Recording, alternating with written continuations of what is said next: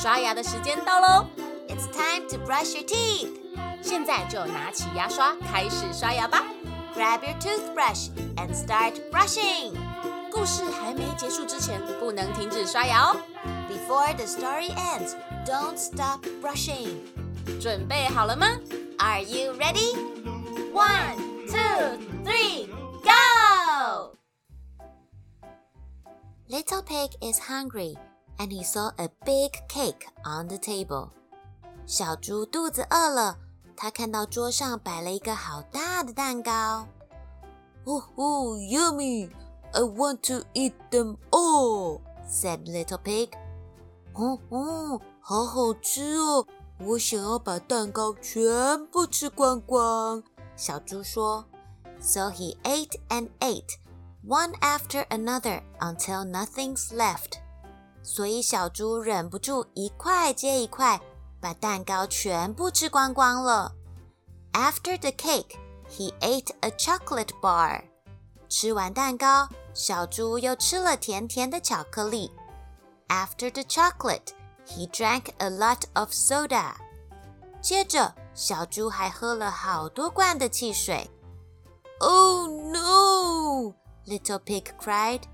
I eat too much and drink too much. Oh! I have a stomach ache.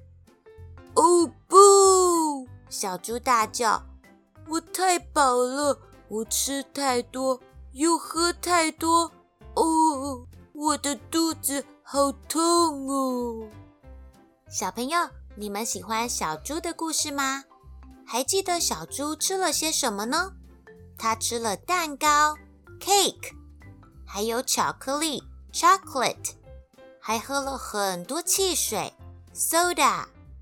这个故事告诉我们，不管做任何事情，适当就好。一下子太多或是太少都是不正确的哦。我们都要学会节制，才是最棒的。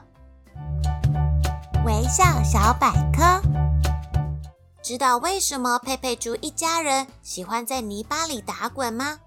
其实是因为猪没有汗腺。它在泥巴或土里打滚，是为了消热。把自己裹上一层土后，不但可以抵挡紫外线，也可以阻挡蚊虫叮咬，是不是很聪明呢？所以呀，不要再误会小猪了，它们其实很干净，也很聪明哦。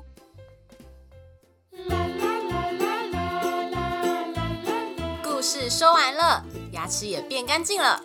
Good job you did it 记得订阅微笑月亮就可以每天一起故事爱牙牙爱牙牙爱牙牙